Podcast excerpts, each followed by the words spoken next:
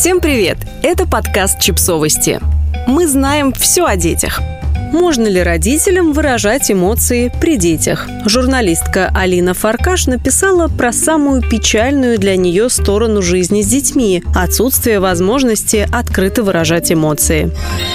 Алину расстраивает, что в присутствии детей любые и радостные, и не очень эмоции приходится цензурировать. Нельзя плакать, нельзя громко ругаться с мужем, чтобы выплеснуть стресс и пережить катарсис. Нельзя громко смеяться с друзьями, потому что дети спят. Ты замораживаешься на ближайшие 20-30 лет, запихиваешь, заталкиваешь внутрь любые живые чувства, чтобы наружу выходил только позитив и умиление. Не знаю, как у вас, а меня это выжигает, разрушает и убивает пылает изнутри», — написала она. Действительно ли запрет на громкие эмоции стоит того? В комментариях сомневаются. Потом вырастают дети, не понимающие, как выражать свои эмоции. Мы же не ругаемся, не кричим, терпим, когда сломаем себе все, а потом «Что ты сидишь, сынок, молчишь? Скажи, что тебя беспокоит. Прорись, сына, легче станет», пишет участник обсуждения. С ним соглашается еще одна пользовательница. При общении с детьми нужно очень много ресурсов, в том числе эмоционального. Но почему нужно запрещать себе эмоции?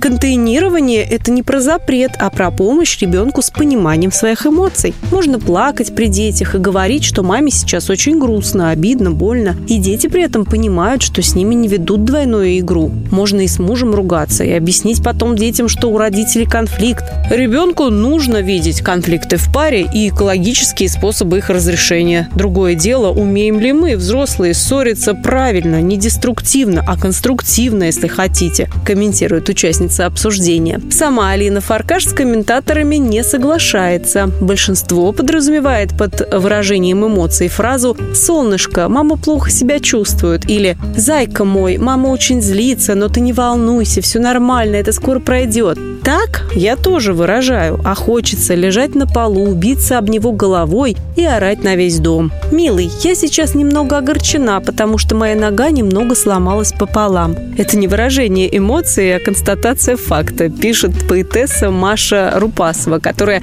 тоже присоединилась к обсуждению. Однажды она сломала ногу при своем шестилетнем ребенке. И хотя потеряла сознание от боли на пару секунд, не смогла вызвать такси в госпиталь и по дороге успокаивать сына. И все равно он вспоминает это как самый страшный случай в своей жизни. Дети, конечно, прочные, но лично моего любое выражение аффекта пугало бы, да и коты, пишет она. О маминых слезах с позиции ребенка написала Марина Евсеева. Всякий раз, не часто, но регулярно, когда мама тихой сапой поплакивала, я была в ужасе. Я не считала, что это из-за меня, нет. Но я не могла спасти маму, и меня это в какую-то темную жуть ввергало рывком. Она же еще старалась вид держать бодрый, ага. В итоге уже в пять лет я отрастила себе такие радары, что секла ее сдержанные всхлипы сквозь любые двери. Вот именно тихой сапой плакать, наверное, ужасно пугает, пишет Елена Маяцкая.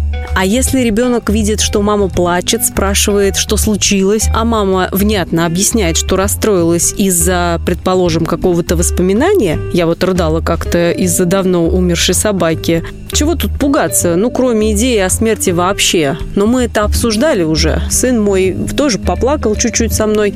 Потом сказал, мама, давай я буду твоим песиком. И тут я опять начала плакать уже от умиления. Ученые считают, что конфликты в семье могут как вырастить из ребенка более толерантного человека, склонного мыслить нестандартно, так и стать причиной депрессивного расстройства в будущем. Конструктивный спор еще никому не вредил. Подписывайтесь на подкаст, ставьте лайки и оставляйте комментарии. Ссылки на источники в описании к подкасту. До встречи!